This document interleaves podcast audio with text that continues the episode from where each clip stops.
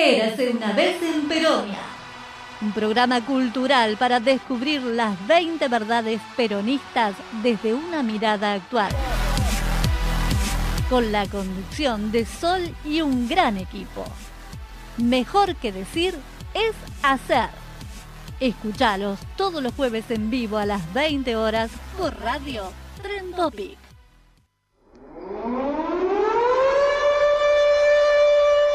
Alerta, alerta. Si usted escucha este programa, entonces puede volverse peronista.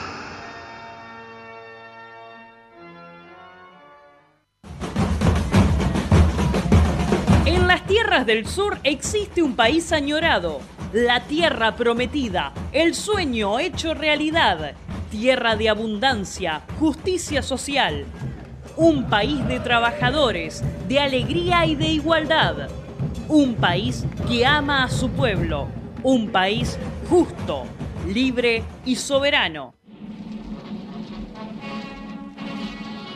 Bienvenidos al país de Peronia.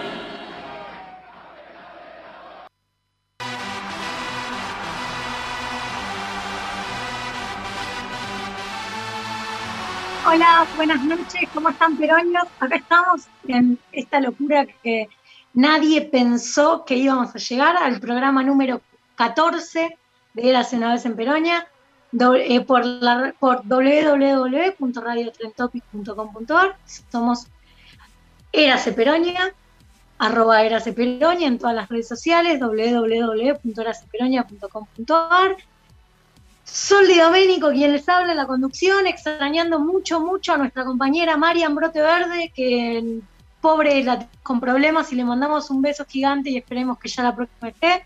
Y hoy el fauno, que ustedes no lo ven, pero está aquí haciendo su magia en la operación técnica. Mis compañeros del alma, Adrián Corbela, Carlos Villar, nos falta el señor Raúl Libón, que está transmitiendo en vivo desde Twitter, si nos quieren seguir por ahí también y el señor Carlos Villar, que si sigue así va a estar eh, inaugurando una nueva pandemia en cualquier momento, que la vamos a bautizar con su nombre.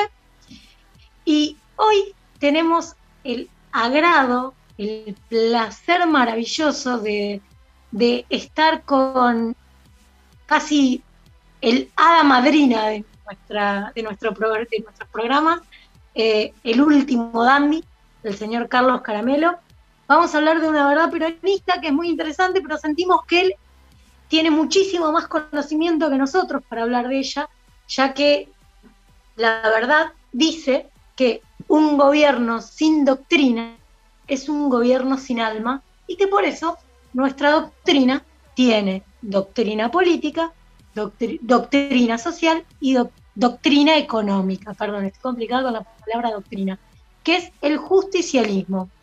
Así que, Carlitos, señor Caramello, ¿cómo dice que le va? ¿Qué dice Sol? ¿Cómo está? Buenas noches. ¿Cómo estás? Bien, ¿ustedes? Hola Adrián. Buenas noches, Carlos. El placer siempre de escucharte. Carlitos, buenas noches, ¿cómo estás, Villar? Mucho gusto, Carlos Caramelo, ¿cómo te va? Bien, ¿Qué tal, Carlos? Buenas noches. Oh, ¿Cómo estás, Adrián? Mucho gusto. ¿Cómo estás? ¿Cómo andas? ¿Bien? Bien, tenía inhabilitado el audio. bueno, y escuchame una cosa, eh, ese que está debajo del barbijo es, el es nuestro operador técnico, Ioni, el fauno. ¿Y el amigo Barbis? Y el amigo Barbis debe andar por ahí. Eh, la última, claro, la última vez estuvo Barbis con nosotros. Bueno, hoy nos oficia Decirle que Barbis, lo decirle que lo. Le vamos, le vamos a decir a Barbis que lo extraña. Bueno, bueno. ¿Cómo andan todos? Todos muy, muy bien, Carlitos. Es muy raro porque esto es como casi una conversación, una charla entre amigos. Casi, casi. La verdad que yo tengo un, gran respeto, un gran respeto. Bueno, naturalmente te tengo mucho cariño, vos sabés que para mí sos una, una entrañable amiga, pero Adrián ha sido, digo, uno de los tipos con los que yo me he nutrido largamente sobre, sobre, digo, sobre el peronismo, en sus, en sus ideas, en sus, en sus charlas y en, alguna, en algún intercambio que se ha dado por las redes también, por suerte. Y Vas a este, ruborizar. ¿Eh? Me vas a ruborizar. ¿Te vas a rubor- ruborizar? Sí, sí. Eso, mirá que eso delata tu edad, ¿eh? Upa. Tengo la edad que tengo, ¿viste? Se nota, no la puedo ocultar mucho. Yo siempre digo que pongo el avatar de Dorrego porque no envejece. Yo envejezco, Dorrego será siempre igual. Pero, pero ha pasado de, ha pasado de coronel a general, no creas, ¿eh? Bueno, es una cuestión. Tiene su, tiene su mérito eso. Bueno, y Carlos también, por supuesto que Carlos, a pesar de que no nos conocíamos personalmente, Carlos es un tipo este, muy conocido dentro del peronismo, por supuesto. Y nada, y siempre vale la pena charlar con él. Mirá la cara que pone. ¿Vos también te vas a ruborizar, Carlitos? No. No, no, yo no. No, no. Aparte, recién corté de ver a Mauricio Macri presentando un libro y tengo que hablar con vos, imagínate. Acabo, acabo, de, acabo de decir este, lo desgraciado de la profesión de analista político que uno tiene que leer a veces cosas como el libro de Mauricio Macri o escuchar esas conferencias de prensa conducidas además por un intelectual de fuste como es el amigo Abeluto, Dios mío, por favor. De fuste. Sí, de fuste, nefasto. De fuste, nefasto. Claro. Bueno, Carl- Carlitos, Decime. ¿qué hacemos? ¿Qué hacemos con el justicialismo? ¿Qué es el justicialismo? Bueno, el justicialismo es básicamente eh, una idea, un- una doctrina, este, un sistema de pensamiento que tiene un objetivo muy básico, en realidad dos grandes objetivos, la felicidad del pueblo y la grandeza de la nación. De ahí hay una, hay una anécdota muy linda este, de, un papa que charlando con, con un político, el político le dice, mire, tengo que ir a televisión. Dice, ¿qué voy a hacer? Dice, tengo poco tiempo. Dice, ¿qué? Y este, todos dicen que tengo que resintetizar. Y el papa le dice, dos ideas, ¿eh? amigo, dos ideas. Dice, bueno, papa, dice, usted me dice dos ideas y ustedes tienen diez mandamientos. Y el papa le dice, amar a Dios sobre todas las cosas y al prójimo como a ti mismo. Dice, todo lo demás derrama. ¿No?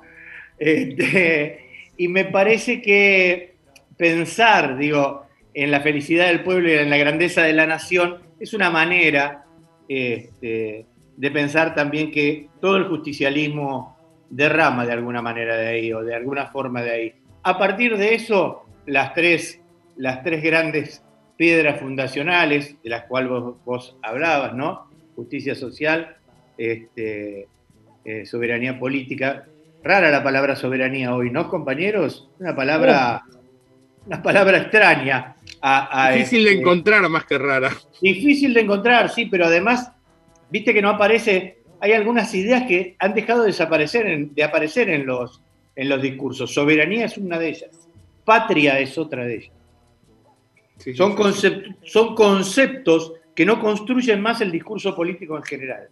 Bueno, y naturalmente este, la soberanía política y naturalmente la independencia económica, de la cual estamos cada vez más lejos.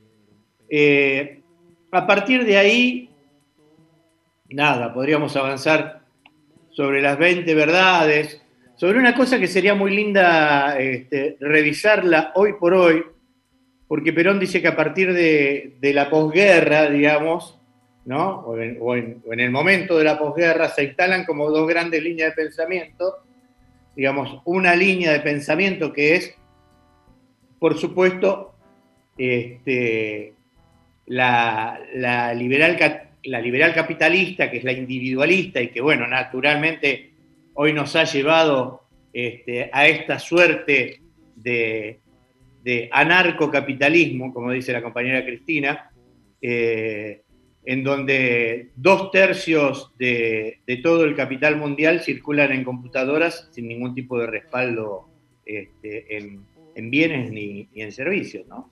Circulan como plata, nada más, como dinero, y además ni siquiera transformados en dinero tocable. Y la otra línea, naturalmente, es la de, eh, Perón la llama el, el, capita- el, perdón, el socialismo científico. Es muy gracioso eso que dice del socialismo científico, porque naturalmente referencia a Marx y a Hegel.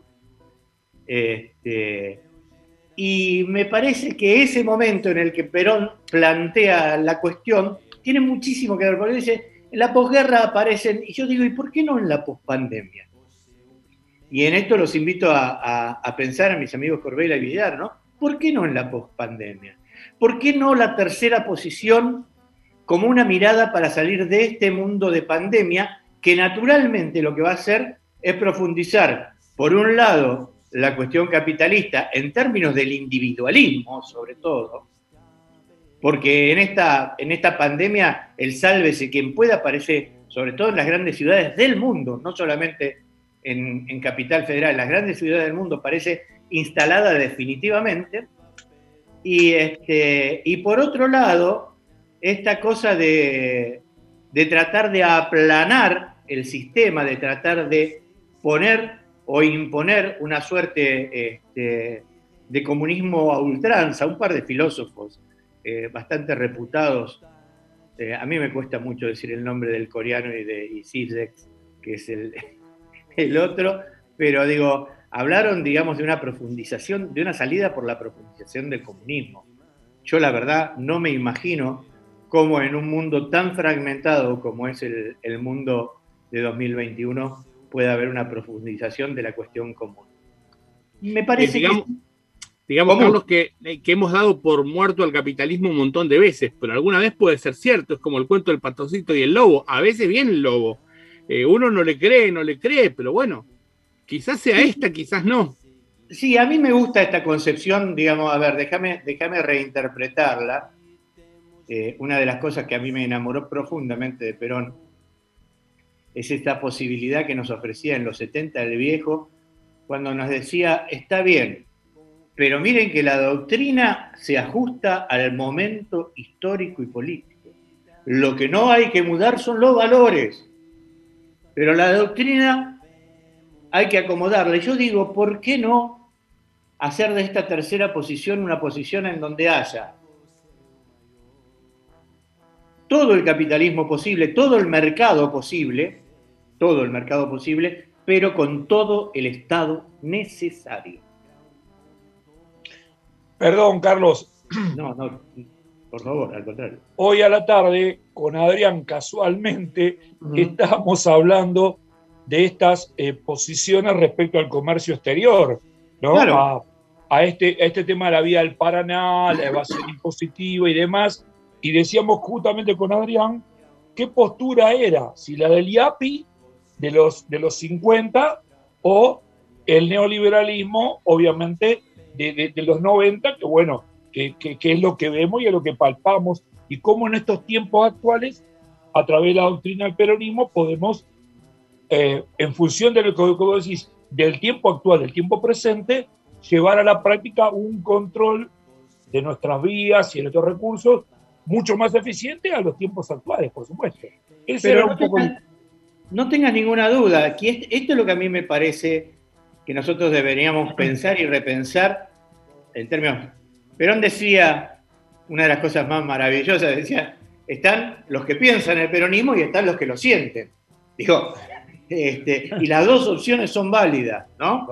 Yo tengo la, ventaja y sé que tanto Adrián como vos, Carlitos, este, comparten esa posibilidad eh, de, de, poder jugar en las dos canchas, en la cancha del sentimiento y en la cancha del pensamiento.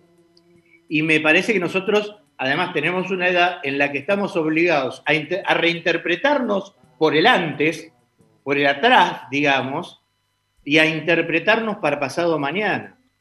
Porque la generación de Sol necesita de nuestras reinterpretaciones, porque si no se va a producir lo que pretendió el proceso, que es dejar un pedazo en blanco en el medio, que no tiene que ver con los años, sino con la generación que nos mataron con Carlos justamente hablábamos de que a veces se da la oposición que es muy clásica entre lo que vos podés considerar económicamente necesario, una medida que decís esto vendría bárbaro, y lo que es políticamente viable, que a veces siempre se da que hay cosas que políticamente no son viables por el contexto que se da. Y vos decís, habría que hacer esto, pero en este momento no se puede.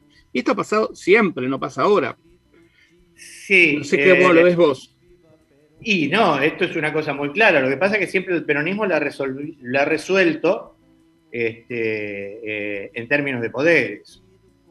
Digo, que esto nosotros no nos hemos conformado siempre este, con, la, lógica de lo posible.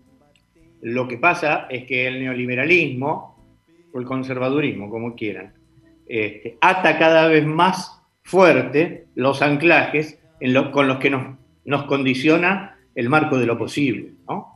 Es decir, los marcos de lo posible al principio eran de madera, después fueron de metal, ahora son de diamante, cosa de que este, romperlo sea, sea más difícil. Y además nosotros, en todos los tiempos, ¿eh? en todos los tiempos.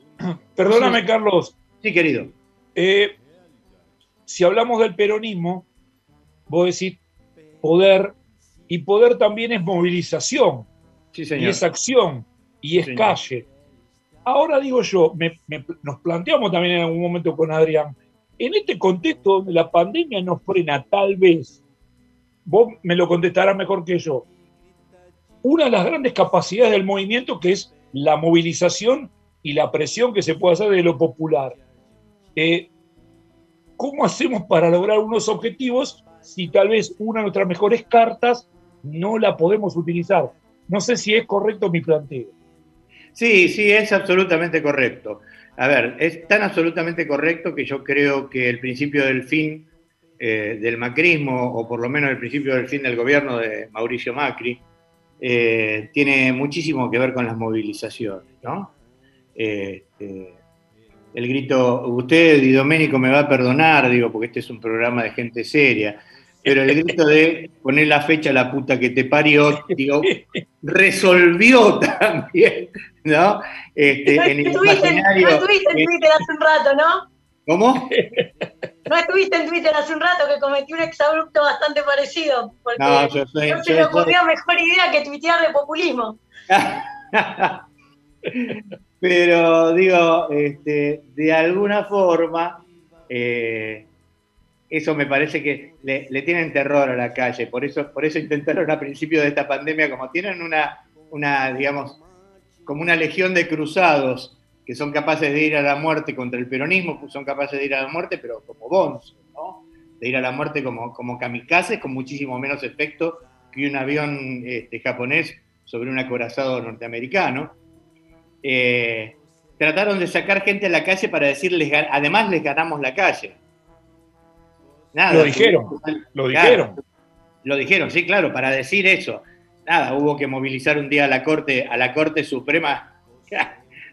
hubo que movilizar un día a la Corte Suprema nada más que para que, y nada, un poquito, digo, para que nos diéramos cuenta que esto no ocurre. Ahora, me parece que además de la movilización, nosotros tenemos una gran responsabilidad de encontrar eh, respuestas más allá de la cordialidad con la que nosotros tratamos al adversario porque ustedes estaban viendo, eh, como yo, digo, la conferencia de prensa del, discúlpeme, voy a decir del mamerto, porque como es este, eh, digo, el know-how lo tiene registrado un íntimo amigo mío con el que yo suelo escribir, digo, nadie, nadie me va a venir a, pedir el copyright.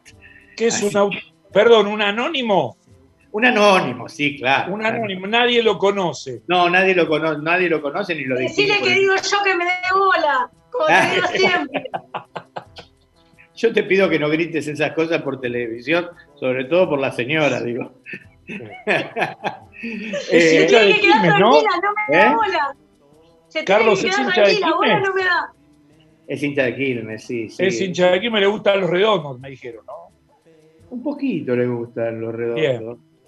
Es que el muy traidor ha tenido, ha tenido, no, vos sabés que se ha enamorado, bueno, Aníbal tiene una cabeza de pasado mañana, y este, y en los últimos tiempos eh, hay un, chico que hace, yo lo llamo rap, pero seguramente no es rap, este, que le había encantado. Nosotros en el último tiempo de, de Yo que la música se pasaba era exclusivamente de los redondos, este, tuvimos que, escuchar algunas de estas cosas que traía muy, muy, este, muy emocionado él por estas nuevas letras, como le gustó en su momento el, cantor el cantante de Calle 13 y demás. Pero, a ver, volvamos a, esta cuestión. Me parece que esta gestualidad de pase usted, permítame, adelante, disculpe, esta cosa de minué federal, digamos, que tiene a veces este, el gobierno, podría de alguna manera ser un poquito más, eh, yo diría que un poquito más fuerte o, de alguna manera un poquito más cerril. Cerril es la palabra, ¿no? Este, para el tratamiento de estas cuestiones, para que nosotros, que estamos pensando estas cosas, pudiéramos ensamblar de alguna forma esta necesidad que hay de trabajar con las con la industria del campo y con las cerealeras, porque además estamos en un momento del río en donde no podemos cambiar de caballo. Digo, las elecciones están ahí nomás. ¿A quién se le ocurre cambiar un caballo, digo, a seis meses de las elecciones? Pero, digo, por el tema de la hidrovía y por otro, por otro millón de temas, ¿no? Podríamos De, alguna manera encontrar una forma de congeniar con esas cuestiones sin que nos lleven este, como, digo, como arriados con un palito, ¿no? Sin que, sin que nos lleven como lechón para el pueblo, decía Miguel. Eh, me parece que esto nos daría alguna posibilidad y no está solo en la movilización, porque hoy hay eh, espacios reales que ocupar como la calle, pero también hay espacios virtuales que ocupar como las redes. Este, y también en ese sentido el gobierno es muy flojito. Siempre nos están sacando del eje de la comunicación. Les doy un ejemplo sencillito nomás. El otro día, Luana Volnovich, a quien ni siquiera conozco, ¿eh? Este, lo puso, lo colocó al candidato, digo, al, niño maravilla del PRO, con el tema del hospital español, y lo venía colocando con el tema de los viejos, y tomando este, eh, sol obligados, ¿no? incinerándose pobres al sol. Y cuando hablando del intendente de Lugano? Eh, no, no, no, no el intendente de Lugano no, el jefe de gobierno de acá estaba colocado, colocado.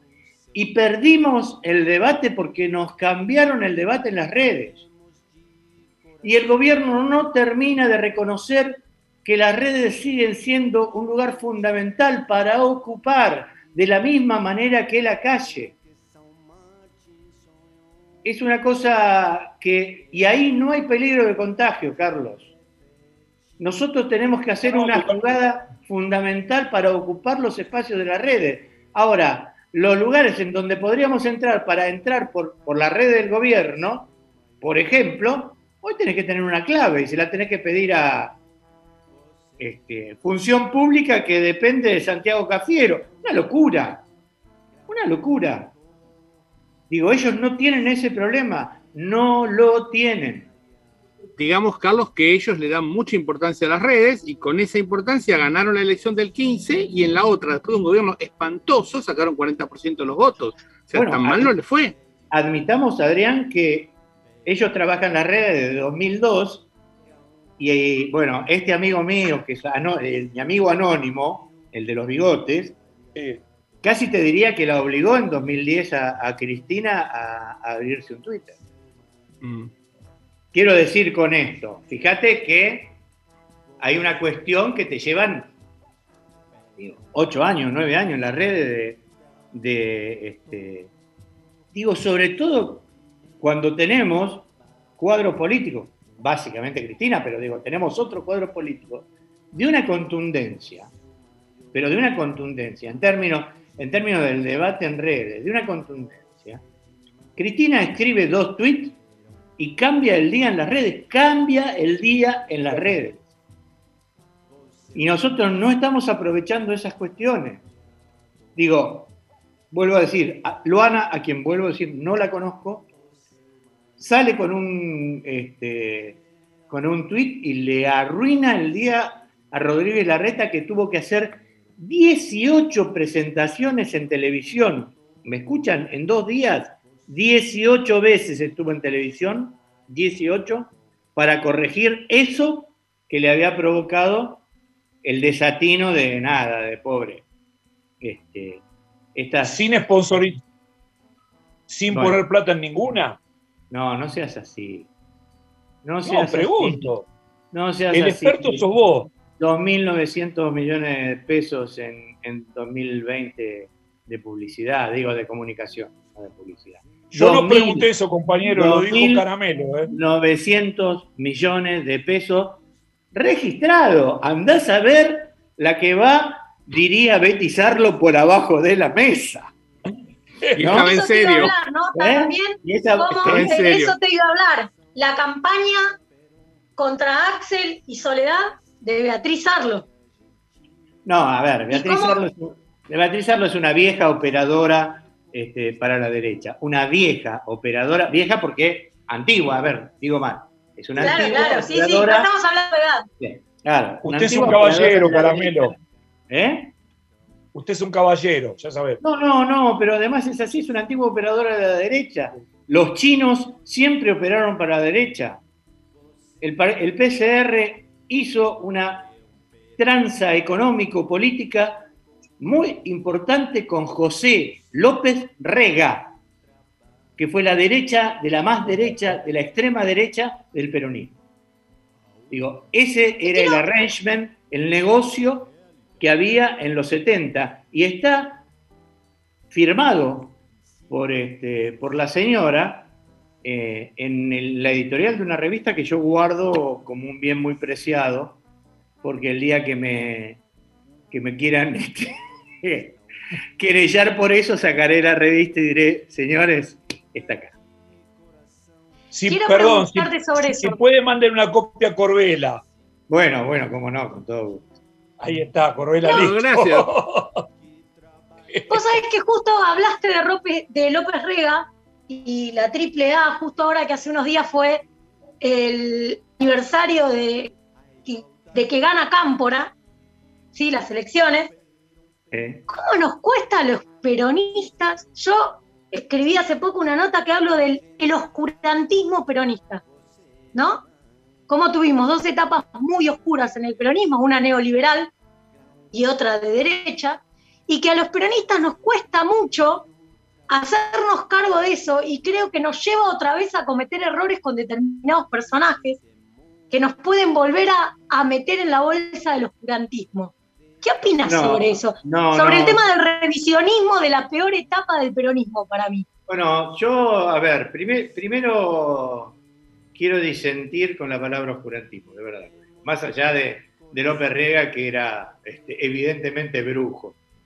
Eh, pero quiero disentir con la palabra oscurantismo porque si hay un movimiento que ha hecho las cosas en, lo que los americanos llaman el Sunshine Act, eh, o las cosas a la luz del día, eso ha sido históricamente el peronismo, digamos. Nosotros no somos de ocultar, este, hemos tenido los peores dirigentes y los mejores, y siempre los hemos evaluado y, asumido como tales. Eh, me parece de todas maneras que vincular eh, una cosa tan funesta como fue este, José López Rega, que además, en mi modesta opinión, nunca fue peronista, digo, un aprovechado eh, de un hombre que estaba muy mayor y que venía, como explicó él, realmente este, en carne viva, ¿no? Y, de una mujer eh, mentalmente muy débil, que además está viva hoy, no nos olvidemos de eso. Esto nada tiene que ver con, con Menem ni con el menemismo. El menemismo y Menem mm. es una cosa que amerita, yo creo que lo tenemos muy cerca, pero amerita, probablemente nuestros hijos lo hagan, eh, un análisis más profundo en donde encontraremos grandes errores, pero grandes virtudes políticas. Grandes errores económicos, grandes errores económicos. Eh, cosas espantosas realmente, que nada tenían que ver además con el peronismo, que esto lo notamos. Como notamos hoy que nada tienen que ver algunas de las cosas que están ocurriendo con este gobierno con el peronismo. Y tanto Corbela como Villar citaron la hidrovía, ¿cierto? Pero esto no quiere decir de que no aparecieran en el gobierno de Menem, eh, no lo podemos ver porque, porque vuelvo a decirlo, tenemos muy encima, este, pero yo creo que en la, en la distancia van a aparecer algunas virtudes políticas eh, muy importantes, siempre teniendo en cuenta la época, no nos podemos olvidar la época, no hay que descontextualizar. me dejaste pensando, Carlito, ¿por qué le tengo más? Yo con todo gusto le voy a mandar, pero Corbela nunca fue chino, ¿o sí? No, no, no. Jamás. Porque nosotros somos profe de historia y nosotros hablamos desde los documentos, Caramelo. Ah, bueno. No, ¿Sacamos bien como el ancho de espada? Sí, sí, está bien. está bien. porque me, igual. me, generaste una duda, ¿viste? No, porque no, no. no, pero lo digo, lo digo con todo cariño, además. Este, hay veces que el compañero, qué sé yo, estoy charlando con algún compañero y, este, y, me hace un par de citas y le digo, pero vos, porque esta es la virtud de los viejos, nos acordamos de los nombres y de los apellidos, ¿no? De, los liderazgos y demás, y como nuestros, nuestros jefes eran tipos tan jóvenes, digo, eh, yo tengo 66 años, digo, y creo que los jefes de, aquella época deben tener 75, digo, no están tan lejos. Carlos, me quedó un comentario y una pregunta con lo que decías recién. El comentario es que yo siempre digo que, eh, si bien uno puede decir el peronismo cayó en manos del neoliberalismo en tiempos de Menem, es de las pocas fuerzas políticas que salió. Las otras que cayeron están adentro, o sea, no, ninguna se pudo escapar, lo cual es un mérito. Ahora, con todas las historias de divisiones y de unidades del peronismo, ¿hay un peronismo o hay varios peronismos? ¿Vos cómo ves esto? Porque hay muchas discusiones con eso. Mira, le, he prometido a, Sol para la, para la, revista una nota que creí que iba a ser livianita y me está obligando a leer más de lo que yo esperaba. Siempre te obligamos, Carlos, permanentemente. No, no, no, me obligo yo porque tengo un gran respeto por esa revista que además me encanta.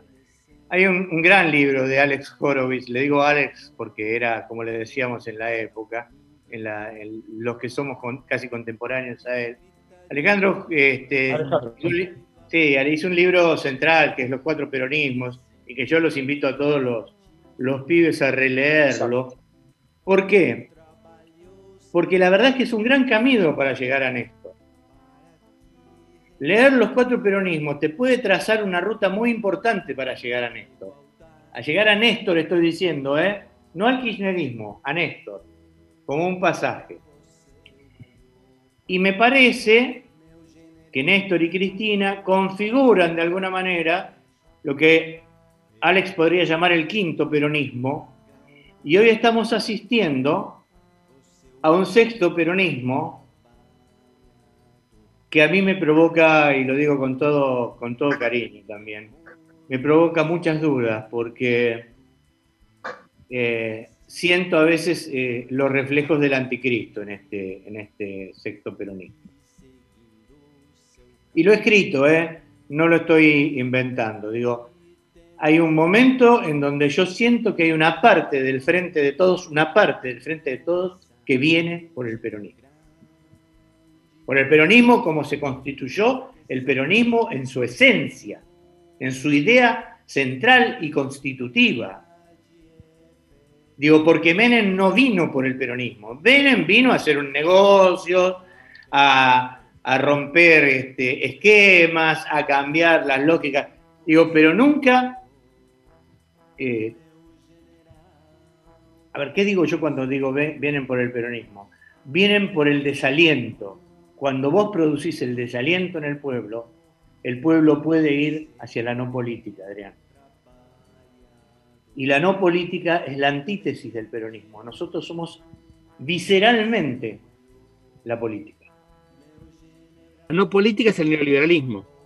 Sí, se, definen por lo negativo. Es peor que eso. La no política es el neoliberalismo eh, financiero de Mauricio Macri. Sí, sí, sí. Ese es el neoliberalismo sin pensamiento. Digo, porque el liberalismo tenía tipos como Adam Smith. Y la derecha en la Argentina ha tenido tipos con, a ver, con los que yo he disentido profundamente. Te consta a vos, Adrián, básicamente te consta, porque cuando yo estaba en el Instituto de Rego hemos cambiado cuestiones sobre esto, pero tenía a Mitre, que mal que mal tradujo al Dante, aunque lo tradujo para la mierda, digo, ¿no? Que mal que mal tenía una idea de país estos tipos solo tienen una idea de su bolsillo. Te dejo un título para un libro, de Adam Smith al Dipi. me preocupa, a ver, el DIP es un bobo. Me preocupa más Horacio Cava, que además es modelo. Bueno, antes, de que empiecen a, a, bardear, los voy a interrumpir. Vamos a escuchar un tema musical y a la vuelta vamos a seguir charlando. ¿Les parece? Me parece muy bien. Si usted lo Nos acompaña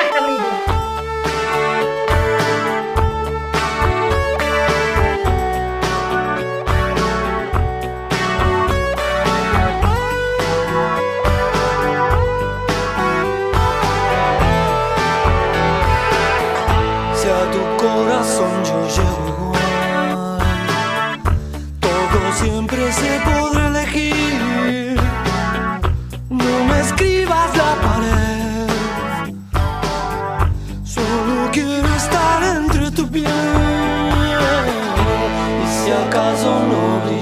seguir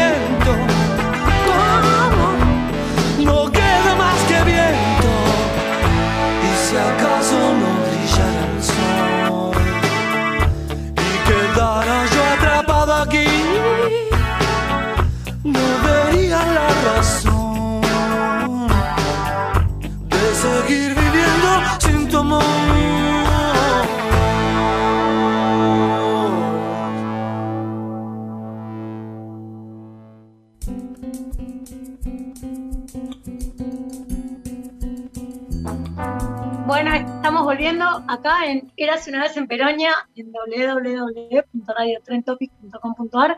Nos estamos divirtiendo un montón. Estamos con mis compañeros Adrián Corbela, Carlos Villar, el maravilloso, el único e inigualable Carlos Caramelo. Eh, a ver, Corbela, me están haciendo poner colorado a mí. Qué bárbaro. Los afectos son así, Caramelo. ¿Qué le vas a hacer? No, no, no quiero hacerle nada, digo. Este, fuera de cámara, como se dice en estos casos, hablábamos con Sol de, hacer una charla sobre rock y peronismo. Me parece que deberíamos organizarla, ¿no? Rápidamente. Sí, pero claro que sí. Vos sabés que siempre que vos quieras, vos estás acá. Bueno, yo te, agradezco mucho, digo, pero digo, a ver, tiene que querer también este, la audiencia. Esto es, es obvio. Carlos, todos te queremos a vos. Vos lo sabés. Te queremos, Carlos, te queremos. Cuando yo te digo que sos helada madrina de este programa, y encima sos helada madrina que toma whisky, ¿qué más queremos de vos? A mi señora lo de Ada le preocupa, pero bueno, qué sé yo. Pero te das cuenta, siempre meto la pata con las señoras. La y bueno, ¿sabes qué pasa? Ese problema de ser muy linda, esto es general. Este, bueno, pasa. Ahora me voy a poner colorada yo, pasa. Justicialín, estábamos hablando de. Yo, ¿sabes en qué me quedé pensando? En un momento de la charla, me quedó rebotando en la cabeza. Hablaste de. Eh, dijiste que en los discursos políticos ya no se utilizaba más la palabra patria. Así es. Y yo siento que en realidad la palabra patria nos, la intentaron expropiar como la palabra alegría. Quisieron hacerla propia de ellos cuando en realidad es una palabra muy nuestra. A ver, está bien. Yo te voy a dar eh, este, de alguna manera razón en eso, pero hay, hay eh, digo, asimetrías en ese sentido. Eh, el, genio, el geniecillo perverso que produce toda la comunicación política del macrismo, básicamente, que es Durán Barba, puede apropiarse la palabra alegría porque puede plantear una alegría boba. El peronismo no plantea una alegría boba, el peronismo plantea una alegría visceral, una alegría en donde la sangre es alegre, en donde se baila con sentimiento, en donde se come con ganas, en donde el asado es esa cosa que se pone la costilla en la boca, ¿no es cierto? Y las patas en la fuente. Y las patas en la fuente, naturalmente, porque además tenías que venir caminando de Berizo, hermana. ¿No? Con los timbos, con los tarros de esa época. Digo, no eran, no eran zapatos muy cómodos. Eh, y además la gente se ponía de domingo para venir a la Plaza de Mayo. Entonces se ponía los zapatos que no usaba. Andaba habitualmente de alpargata, se ponía los zapatos que habitualmente no usaba. Este, hay historias muy bonitas sobre eso, pero muy bonitas. Grandes jugadores de fútbol que fracasaron el día que le sacaron las alpargatas y les quisieron poner zapatos para que jugaran en las canchas profesionales. Imagínate los laburantes poniéndose el zapato para ir a misa durante 40 minutos para venirse caminando desde Berizo hasta acá. Pero bueno, convengamos que era una alegría diferente. ¿Por qué? Porque lo que pueden plantear es esa alegría boba del bailecito, ¿no? Coreográfico, los globos, y, con perdón de la palabra, es como una alegría vegana, es una alegría rúcula, ¿no? Una alegría que se produce porque ni siquiera es light, ni siquiera es light. Es una alegría, baja calorías, digo, alegría pero poquito, ¿viste? Porque no, ¿qué es esto de ser muy alegre? ¿No? De ser feliz, como decía el peronismo. Esto tiene que ver con una construcción, niña. Y se lo digo a usted porque seguramente mis compañeros ya lo deben haber pensado, tanto Adrián como Carlos. Perdón, Carlos, eso sería una especie de la impostura discepoliana? No, no, es peor que eso. Es peor que eso. Porque Discepolo hablaba de una impostura que lo lastimaba, que lo dañaba, que lo mató de alguna manera. Termino de escribir un, un, artículo que anda dando recién nomás la, la, vuelta por ahí por las redes que se llama Cambalache este, recargado, eh, en donde invito a que no nos pase lo que le pasó a por lo que no nos moramos de tristeza. Eh, pero digo, esto tiene que ver con esta hay, hay como dos paradigmas. Eh, Adrián, Carlos, yo, nacimos y crecimos en un paradigma que era trabajo, más ahorro, más amor te lo vuelvo a decir, Sol, trabajo más ahorro más amor daba igual felicidad. Esa era la alegría peronista, la felicidad.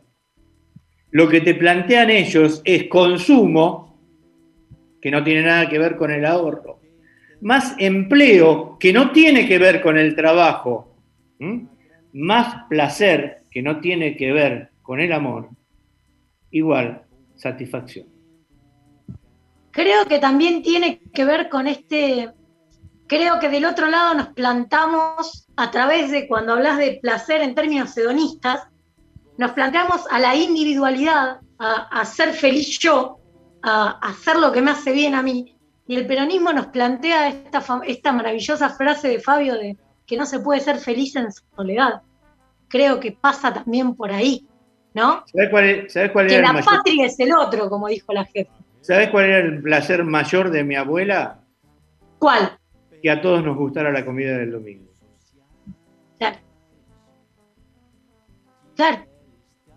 Eso la constituía, y mi abuela no era peronista, no era nada, pobre, la verdad que no lo pensaba en esos términos, pero su vida estaba para darnos esa, esa cosa de amor que era amasar los fideos del domingo, hacer el tuco desde las 6 de la mañana para que la carne se deshiciera a, las, a las 12 o 12 y media. Digo, esto nos llenaba, nos llenaba de gozo, pero era un gozo colectivo, era un gozo general.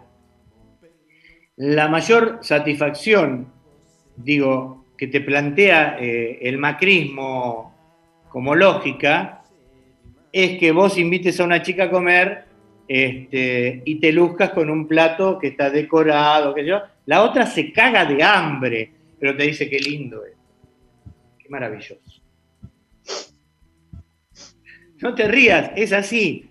Digo, hay una satisfacción personal. Yo siempre digo que... Una ostentación. Tiene que ver con la ostentación. No, han trascendido la satisfacción por la autosatisfacción, digamos, ¿no?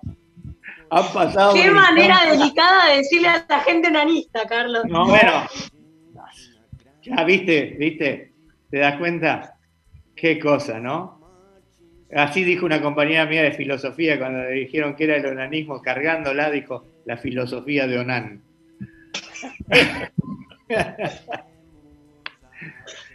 Hay todo un como sí en el macrismo, es todo como sí, no es nada real. Claro, claro. Bueno, ahí está, este, ahí hay, una cantidad de frases que lo anticipan. Vos sabés que el rock, y por eso me gustaría que algún día hiciéramos todos una charla sobre esto, cumple a veces funciones muy parecidas a las que cumplió el tango respecto de nuestra época, ¿no? Digo, esta cosa de poder rescatarlo a, a, este, a y ver de golpe cuando este, ese, ese, corrupto de Guido Guidi se levanta en un, en un este, resto paquete de Buenos Aires para insultar a Ginés González García. ¿no? Y a mí se me aparece brutalmente esta idea de que todo es igual, nada es mejor, lo mismo un burro que un gran profesor. Digo, cuando yo puedo rescatar a Disépolo para explicar un momento de mi vida, entiendo que Disépolo, no solamente como peronista, sino como hombre, como argentino y como patriota, resuelve cosas hacia adelante. Bueno, el rock respecto del peronismo este, también resuelve cosas para adelante. Esto que vos decís, el como sí, digamos, ¿no? Eso que nada ocurre, está en una letra de rock. El tema es que vos si escribís algo en un libro de, historia o de sociología, tenés que fundamentar seriamente esa afirmación. Cuando lo pones en algo artístico o en, literatura, que es ficción, eh, a veces se dicen cosas muy profundas que no hace falta fundamentarlas porque no pretendés que sea cierto, pero a veces es cierto. Y está yendo hasta el fondo con la afirmación sin necesidad de tener que explicarlo. Total, es ficción. ¿sí? Es así. ¿Qué te pasaba vos cuando eh, leías a Bradbury y te hablaba de unos caracolitos que se ponían los marcianos en los oídos para escuchar música? Sí, sí, sí, sí. ¿Qué te pasó, cuando, ¿qué te pasó cuando viste los primeros Walkman? Bueno, yo la otra vez estaba releyendo Mercaderes del Espacio, que es una novela del cincuenta y pico, donde describen el mundo actual. yo cuando la leí hace 20 años dije, este tipo está psicópata, ¿qué le pasa? Y en realidad, eh, Paul y Kornblit eh, no sé qué, habían tomado, pero vieron el futuro. Vos lo lees ahora y decís, ¡ay! Y yo cuando lo leí dije, no, están mal estos muchachos. Lo leí hace 30 años, 20 años, no me acuerdo, hace un montón. Perdón, Carlos. Sí. Eh, al, punto que venía era que cuando leía yo a Ostergel, al Eternauta, yo lo hice leer en la escuela con los chicos en secundaria, con una profesora de lengua y literatura ya por el 2003-2004 le llamaba la atención que los manos, el mano, controlaba a los hombres que capturaba y le ponía un microchip acá en la nuca y los controlaba, los movía, los utilizaba por medio de señales que controlaban su cabeza y actuaban como autómatas. Y con el tiempo hubo que me decían, pero pronto parece, cuando yo veo a mi abuela hablando por lo que dice la televisión, entonces cuando encontramos esta analogía con, los nuestros, ¿no? Eh, también Sin duda, es así. Y Doménico, que te veo como... No, los estaba escuchando, ¿sabes por qué? Porque siempre, y no puedo recordar quién es el autor, hablamos con Adrián de un cuento que se llama Voto Universal. ¿Te acordás, Adrián? Sufragio Universal, de Asimov. Sufragio Universal, estaba es una burla, el título. Es una burla a las encuestas, porque lo que plantean es, bueno, se reduce la muestra necesaria a uno. Entonces, hay elecciones y ese día le tocan el timbre, ponele a Carlos. Y vienen a hacer la elección. Ahora no le preguntan por quién va a votar. No, no, no. Hoy, hoy no le vamos a preguntar a Carlos. Hoy le vamos a preguntar a Carlos Caramelo. Bueno, y a vos te preguntan, Carlos, ¿vos qué café usás? Eh, ¿Te gusta? Eh, ¿Coca o Pepsi? Eh, ¿Te gustan los fideos con queso de rayar? o sea, un montón de preguntas que nada que ver y terminaban las preguntas y le decían, la elección la ganó Pepito. Y la elección era la elección de... Vos eras responsable de que hubiera ganado Pepito. Claro, sí. Es una profunda burla en las encuestas pero es muy interesante. Hoy Carlos Caramelo en el 2023 define la elección. Era la elección de Carlos Caramelo. Él había elegido. la elección de Carlos Caramelo. No, me parece, me parece, a ver, cuando, cuando uno eh, ve esto que plantea Adrián y, es muy es muy piola lo que dice, tiene que mucho que ver con, con la construcción por lo menos con la construcción este, falaz de las, de las encuestas. Digo, yo leo hoy encuestas que me dicen tal cosa o tal otra cuando yo sé positivamente que eso hoy no se puede medir. No se puede medir porque no está, digamos, el, encuestado no está atento a ese tipo de cosas. ¿no? Eh, vos podés preguntar hoy, este, qué sé yo, si les parece bien o les parece mal eh, que el gobierno de Alberto, pero preguntar este, o si están pasándola mejor o pasándola peor, o preguntar si, pero hoy preguntar si prefieren a Macri o a, Rodríguez Larreta es una estupidez. nadie está pensando en eso. ¿Se entiende lo que digo, no? Sí, sí, claramente. y, este, y te operan todas las semanas, te dicen, esta semana creció tres puntos este, Rodríguez Larreta en su consideración. Y, yo lo sé, digo, no es que lo sé porque me imagino, lo sé porque lo estudié, lo sé porque lo he visto, lo sé porque tengo un posgrado pensando en ese tipo de cosas este, en una universidad extranjera, digo, lo sé porque no es una pavada. No es como salir a hacer una... Sí, perdón. No, perdóname. A cuento de eso, recordaba que desestimaban que un candidato arriba de un Clio pateando la provincia la podía ganar. La podía ganar, no podía ganar por paliza, la podía ganar. 39 a 40, 39, ponele, la podría ganar, no, ganó por, por escándalo. O sea, ahí rompió todo eso que vos decís. La verdad que este, hay, otros, hay otros hechos rupturales como ese. Que sé en, 2000, en 2011, una semana antes de las elecciones, este, Management and Fruit, como le digo yo, en vez de Anfit, ¿no? porque mandan fruta todo el tiempo, eh, dijo que había entre Cristina y, este, y el segundo había un empate técnico. 54 puntos sacó. Pero quiero decir, eso ya es operación, esto está hecho adrede, está pago, eh, la empresa no tiene ningún problema en quemarse porque sabe que los medios que la protegen la reconstruyen. Pero hoy, hacer una encuesta sobre determinados temas es mentira. Yo te puedo preguntar a vos qué pensás del precio de la carne, pero no te puedo preguntar si el intendente de Choel, Choel, este, te parece que eh, te parece que debería eh, incentivar la pesca de la trucha. ¿No? Que estas son las cosas que de pronto aparecen en, las encuestas.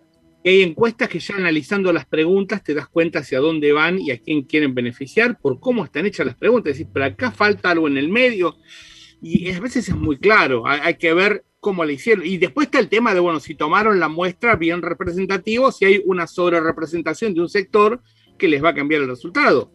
Es muy interesante pensar que el, el jefe de gobierno, a ver, jefe de gobierno de la ciudad de Buenos Aires, no el intendente de, de Lugano. De, Lugano ni de Villa Devoto, ¿no? Porque es otro intendente de Villa Devoto. Ah, claro. Este, no, no que el intendente de Lugano. El jefe de gobierno de la ciudad de Buenos Aires, permanentemente, yo tengo un teléfono de línea, una cosa bastante rara en esta época, este, y permanentemente sigue haciendo encuestas. Permanentemente sigue haciendo encuestas que no son baratas, todos sabemos que no son baratas. Con Artemio López justamente hablábamos de eso, de que ya en realidad la encuesta telefónica fija no es representativa de nadie, porque muy poca gente tiene teléfono fijo. Pero está, está gastando una guita con eso, y está gastando una guita en este digo, en arreglar veredas, quién sabe, por ahí para que esté más cómoda la gente que vive en situación de calle, como los padres de Maya. Pero este, se queja se Dona queja de Carlos a Mar del Plata. Dona Parrilleros a Mar del Plata, a Mar del Plata, a otros a otras localidades este, en donde gobierna el PRO, ¿eh? este, y sin embargo, no, cuando no tiene prohibido hacerlo, no compra vacunas. Porque no tiene prohibido comprar vacunas, ¿eh? Él puede comprar vacunas perfectamente. Y presupuesto eh, tiene. Presupuesto tiene. El más, el más importante de la Argentina. Sí, sí, sí. Digo. Estamos. ¿Estamos? Estamos ya cerrando. Prácticamente no nos queda tiempo. Bueno. ¿Te puedo pedir un favor personal? ¿Me regalas alguna anécdota? Porque yo últimamente lo extraño un montón. ¿Me regalas alguna anécdota de Néstor? Te voy a regalar una anécdota de Néstor con Aníbal Fernández. Mirá lo que te voy a decir. Ya está, listo. Eh, vos sabés que se jugaba al fútbol siempre en, en Olivos los jueves. Y un jueves a la mañana, eh, Aníbal y Néstor discuten muy fuerte, pero discutían siempre muy fuerte. ¿eh? Dos personalidades realmente muy, muy, este, muy fuertes y que además, digo, dos bestias políticas, no hinchemos la pelota, esto es así. Discuten muy fuerte, muy, muy fuerte. Y este, Llega la hora del partido y Aníbal siente que no puede ir porque se había dicho cosas, se habían dicho cosas terribles. Y dice, si yo voy, me voy a pelear, y si yo me peleo me tengo que ir al gabinete, y si. Bueno, nada, y se queda a trabajar. A las nueve de la noche suena el teléfono del despacho, atiende a Aníbal y era Néstor. Le dice, ¿qué haces? Acá estoy trabajando. Y Néstor le dice, ¿qué haces ahí? No sabía que había partido de fútbol hoy. Sí, le dice Néstor, pero viste, tuvimos esta, esta discusión a la mañana. Este, nada, dice, me pareció. Y Néstor le dice en, su proverbial dialecto, digamos, ¿sos boludo? ¿No sabés que el fútbol es para cortar esas cosas? Néstor tenía, Néstor tenía esa con todo lo cabrón que era, Néstor tenía esa visión maravillosa de, que de qué lado teníamos que estar todos, ¿no? Yo, yo me acuerdo que el día que lo vi abrazando a la gente con la cabeza rota, Néstor era nadie puede no enamorarse de Néstor. Néstor era un chico grande y eso lo hacía más peronista que cualquiera de nosotros. Claro, olvídate. Carlitos, te agradezco, pero infinitamente la charla que tuvimos. Sabés que todo lo que yo te adoro. Sí, yo a vos, pero el agradecido soy yo. Siempre es un, es un placer y hoy me has puesto dos interlocutores este, maravillosos. Gracias por conocerte. gracias. ¿eh? Gracias bueno, gracias. Gracias a vos, Carlos, porque pasó rapidísimo. Adrián, querido, compañero, amigo, eh, nos seguimos encontrando siempre, Dorrego. Bueno, y sabes que los bigotes que tiene mi avatar de Dorrego son los de Aníbal. Sí, señor. se los puse cuando fue la, la, campaña del bigote obrero de Maduro y ahí quedaron, nunca los saqué. Te abrazo, Adrián, querido. Un placer. Igualmente para vos. Cuídense. Bueno, nos dimos el gusto hoy de tener al señor Carlos Caramelo.